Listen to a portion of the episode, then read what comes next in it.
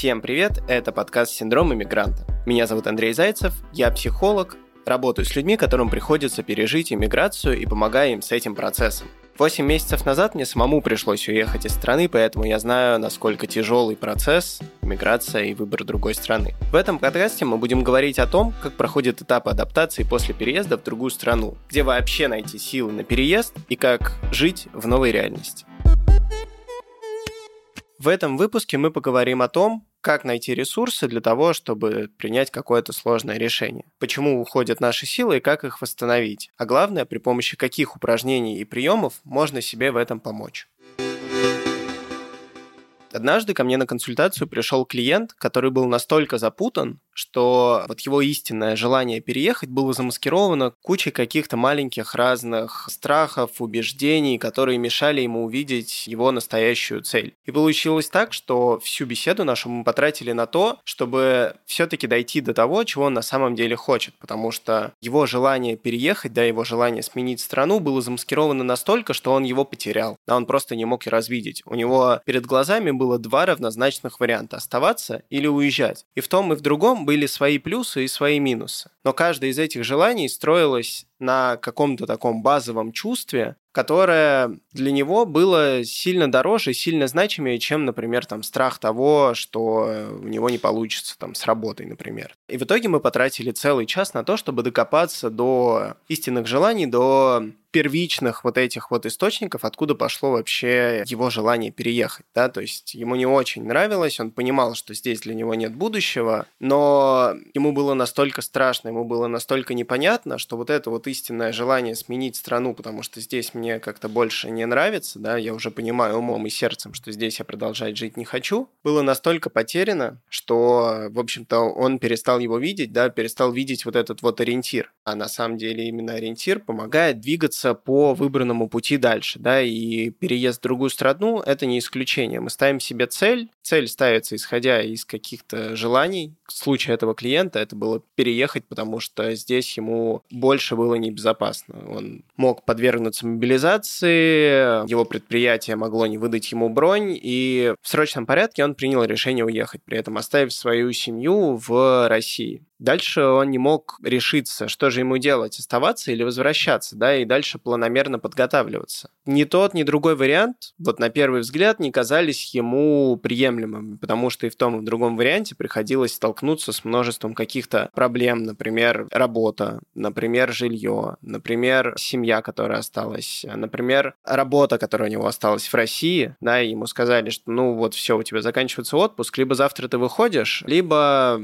мы тебя увольняем. И это действительно очень сложно в такой ситуации как-то принять решение здесь и сейчас, да, учитывая то, что ни одно, ни другое до конца непонятно. Но истинное желание, сколько вопросов я ему не задавал, истинное его желание было связано с тем, что он реально хочет уехать. Ни на один вопрос он не ответил так, что я рассматриваю какие-то варианты остаться. Там было либо я уезжаю здесь и сейчас, и мне тяжело, либо я возвращаюсь, но подготавливаюсь к переезду, и через месяц максимум я снова уезжаю. Но до этого нам пришлось дойти в процессе консультации, потому что с изначальным запросом он пришел, что я не могу выбрать. Да, я не знаю, что мне делать. У меня два вот таких вот варианта. Ни один из них мне не очень нравится, потому что оба для них тяжелые. Что с этим делать, я тоже не знаю. Но в итоге мы дошли до того, что желание и цель у него уехать, да, и просто для себя мы, он уже определил, каким образом ему это будет сделать удобнее, комфортнее и безопаснее.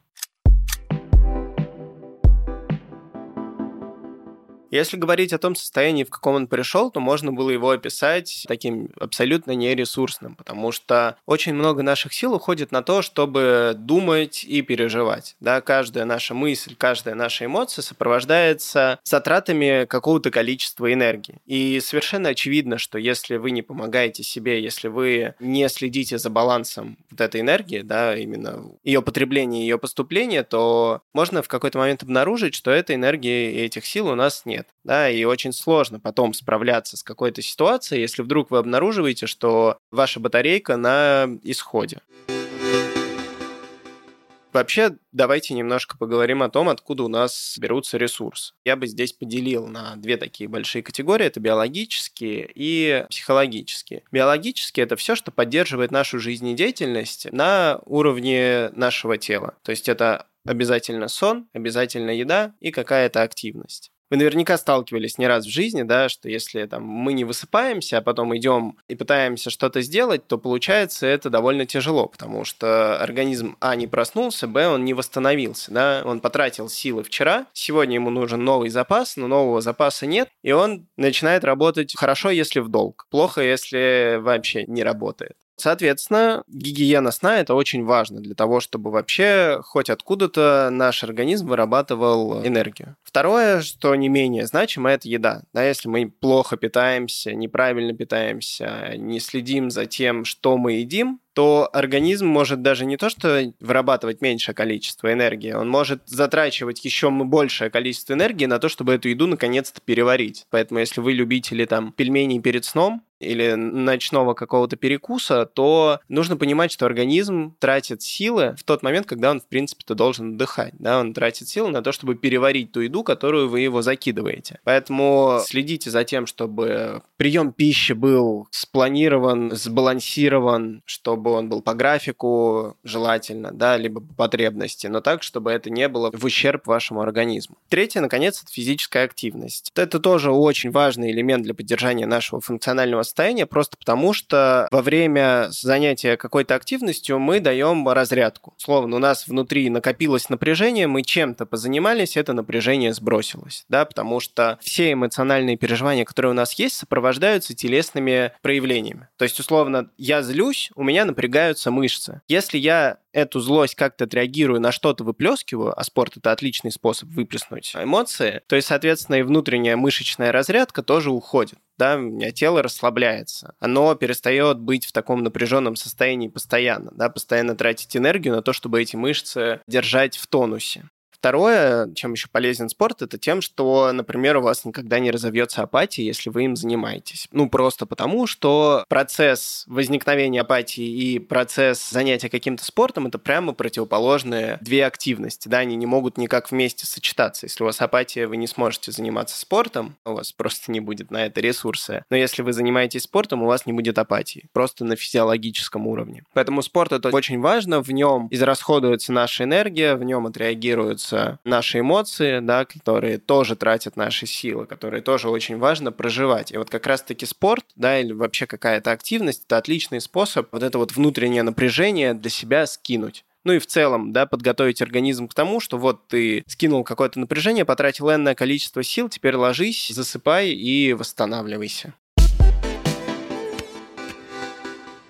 Ну и второй блок, который я, соответственно, делю, это психологические, да, это все то, что, в принципе, делает нам приятно, все то, что нас как-то заряжает, все то, что нас как-то подбадривает, да, для кого-то это общение с друзьями, для кого-то это пение, для кого-то это YouTube, для кого-то это фотографирование, в общем, все то, после чего вы чувствуете себя отдохнувшим, заряженным, после чего вам приятно, после чего вам хочется как бы еще что-то делать. Тут каждый сам для себя отвечает на вопрос, что это может быть, но очень важно и очень круто иметь несколько таких деятельностей, которые приносят вам такую вот пользу. Очень круто иметь какие-то занятия, которые отвлекают вас, да, которые вас заряжают, которые помогут вам, например, сменить фокус внимания. Потому что если мы постоянно думаем о том, что нам нужно переехать и где же нам жить, да, это очень сложно, потому что в какой-то момент мы устанем об этом думать если мы можем переключиться и какое-то время посвятить свои мысли, свое время на то, что делает нам приятно, да, на то, что нас держит в тонусе и заряжает, то это тоже очень полезно, да. Безусловно, мысль о переезде, она очень важна, она очень э, сложная, очень большая, и она требует большого количества ресурсов для того, чтобы даже не то, что ее реализовать, а как минимум просто о ней думать. Да, это очень такой сложный многогранный процесс. И если знать, на что и как у вас в каком количестве уходят силы, да, при этом знать, как они у вас появляются, можно этот баланс как раз-таки найти, потому что любой перекос в одну или в другую сторону – это не очень хорошо. Конечно, перекос в сторону э, восстановления – это получше, но, тем не менее, это все равно не очень, потому что тратить силы на то, чтобы постоянно думать о том, что мне нужно сделать, и забывать о том, как эти силы восстанавливать, в какой-то момент приведет вас к тому, что вроде что-то нужно делать, а сил на это нет. Окей, мы разобрались тем, что очень важно поддерживать баланс своей внутренней энергии, да, баланс своих сил, тратить их с умом, но и восстанавливать их тоже с умом. Как же все-таки помочь себе немножко вот эту вот задачу по переезду сделать не огромной и неприступной, а выполнимой, да, и конкретной. И здесь очень хорошо помогают техники, которые перекочевали из менеджмента и коучинга. Да, это техники постановки целей, метод помидоров или метод швейцарского сыра, есть еще метод поедания слона по кусочкам, что, в принципе, тоже очень похоже. Все эти техники призваны для того, чтобы какую-то сложную и объемную задачу разбить и конкретизировать, да, сделать из вот этого вот большого кома, который сидит у нас внутри и тратит наши силы, щебенку поменьше, с которой уже можно как-то работать, да, потому что большой камень я не сдвину, но маленькие камешки я могу потихонечку перетаскать, да, здесь отличный способ работает в том числе и с темой переезда. Да, переехать в другую страну нужно, но даже если мы вот будем разбираться про переезд, переезд, там много факторов. Что мне с собой взять? Где мне купить билеты? В какую страну мне поехать? Где мне там найти жилье? Как мне там оформить документы? Как мне там оформить карту? Где мне там искать работу? Все это большая куча абсолютно разных задач из абсолютно разных сфер. И решать их тоже нужно постепенно и поэтапно, потому что если мы их всех соединяем, держим в голове и наваливаем на себя в настоящем, то, конечно, к такой задаче очень сложно приступить, потому что даже непонятно, с какой стороны к ней подходить. И я бы привел здесь метафору с дорогой, да, по которой вы идете, и вот вы понимаете, что да, мне нужно как бы дойти, и просто на вашем пути возникает огромный камень. Огромный камень под названием переезд. За ним ничего не видно, сдвинуть его не получается, разбить его тоже не получается, поднять не получается, что делать непонятно. И мы либо застреваем на месте и думаем, да, нам, конечно, надо дальше, но что мне делать, я не знаю, потому что я ничего не могу сделать с этим камнем. Либо разворачиваем останавливаемся и вообще уходим. Но если мы возьмем, например, метод «есть слона по кусочкам», то, используя ту же самую метафору, представьте, что у вас в руках просто появляется кувалда, и мы этот большой камень начинаем разбивать на много-много маленьких. Сделав удар, да, взяв вот этот камешек под названием «выбрать билеты», на него можно сначала посмотреть и думать, о, да, это вполне реальная задача, которую я могу выполнить. Да, это то, на что мне хватает сейчас сил, то, на что мне хватает времени, и, в принципе, это, ну, кажется выполнимым. Сесть и найти билет билеты. Окей, я сажусь, ищу билеты. Все, как только я нашел билеты, я приступаю к следующему маленькому камушку, к маленькой задачке под названием, ну, не знаю, пусть будет э, выбор страны. Да, и я сижу дальше и какое-то время уделяю тому, чтобы изучить, какие же страны для меня наиболее привлекательны. Таким образом, мы эту задачу разбиваем на много маленьких до тех пор, пока она, в общем-то, и не исчезнет, да, пока последний камушек мы с вами не разобьем и ничего с ним не сделаем.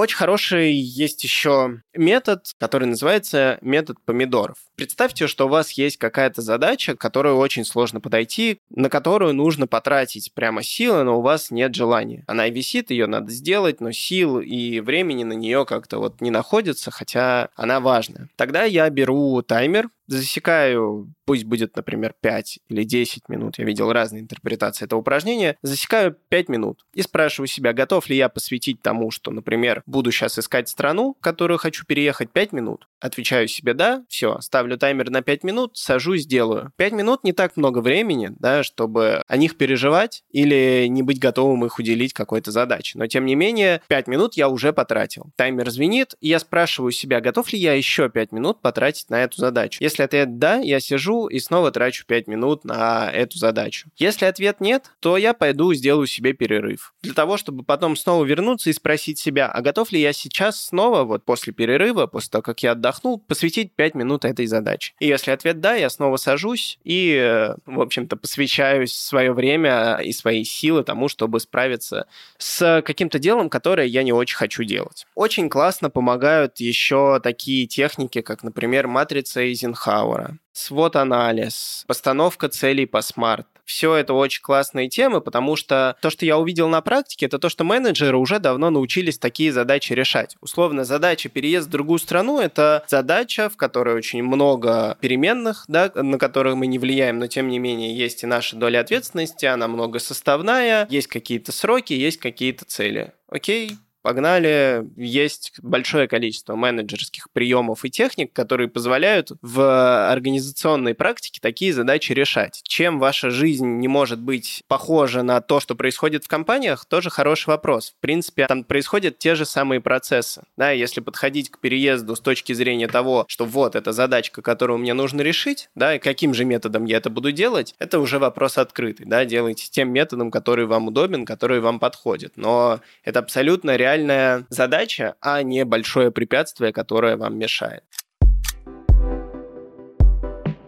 Хочется, наверное, снова вернуться к истории и рассказать, как же так пришли мы к тому, что изначально это было два абсолютно равнозначных пути, да, причем непонятно по какому идти. А в конце нашей сессии, да, человек с полным пониманием того, что нет, ему все-таки нужно переехать, да, ну, просто нужно подобрать способ. Это абсолютно два разных запроса. Первое, я не знаю, чего хочу, оставаться или уезжать. Через час это я знаю, чего хочу, я хочу уехать, но только я не знаю как. Это уже победа, потому что обозначена точка Б, да, конкретная цель. Потому что если у нас нет цели, то и выбирать какой-то жизненный путь, идти по нему тоже довольно сложно. Ну, просто потому что я, если я не знаю, куда иду, то вообще зачем я иду здесь и что меня ждет. Я попробовал применить вот эти вот техники, да, просто в словесной форме в течение нашей сессии. То есть, условно, я старался помочь клиенту сформулировать цель, поспрашивать, действительно ли это то, чего он хочет или нет, каким способом ему было предпочтительнее уехать, да, что будет, если он выберет, например, вариант уехать, точнее, остаться сейчас, или вариант вернется и планомерно начнет готовиться. И поэтому я предложил ему такое упражнение. Я взял тетрадку и каждое из его решений просто расписал по плюсам и минусам. Так и сказал, вот давай так, если ты остаешься, какие плюсы, какие минусы, да, что будет? Если ты уезжаешь, какие плюсы, какие минусы, что ты приобретаешь, что ты условно теряешь. Дальше каждому из критериев, которые он назвал, я предложил поставить какой-то рейтинг. Ну, например, от 1 до 5, да, где 5 это очень важно, 1, ну, это какое-то небольшое достижение или небольшая потеря. И дальше мы просто с ним тупо взяли эту тетрадку и посмотрели на сумму баллов да, оценили решение с точки зрения того, сколько чего оно ему принесет. Соответственно, либо со знаком плюс, либо со знаком минус. И таким образом идея, которая была в его голове, да, или вот эти вот мысли о решениях, которые непонятно как оформлены, непонятно, что ждет в конце, а думать сразу о трех вариантах очень сложно. Да, получилось так, что выложили это на бумагу, разложили по кусочкам, дали каждому кусочку оценку, посмотрели с точки зрения того, насколько для него это важно, и это уже послужило служило замечательным подспорьем для того, чтобы понять, в общем-то, что ждет меня дальше, да, какой из вариантов для меня предпочтительнее, какой из вариантов для меня будет лучше. И дальше клиент ушел уже с полным осознанием того, чего он хочет, подбирать тот способ, который помог бы ему достичь своей цели.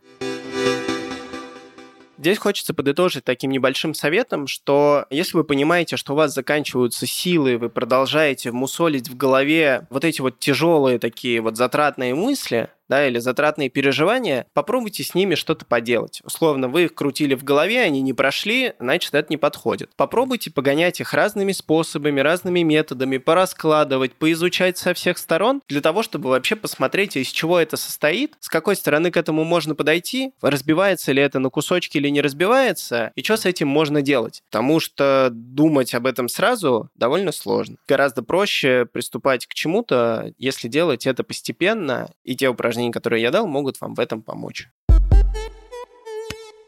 Этот подкаст мы делаем вместе со студией Богема. Над каждым выпуском работает великолепная команда. Элизабет Гюрджан его продюсирует, Егор Реутов редактирует и пишет сценарий, а Андрей Кулаков монтирует. Наш подкаст можно найти в Apple подкастах, Google подкастах, Яндекс.Музыке или CastBox. Ставьте оценки, подписывайтесь, оставляйте комментарии, рассказывайте о подкасте «Синдром иммигранта» своим друзьям и знакомым, которые тоже сейчас переживают процесс иммиграции. Спасибо большое, что послушали этот выпуск. Еще больше полезной информации можно найти в телеграм-канале проекта Let It Psy. Этот проект, который я делаю совместно со своими коллегами-психологами.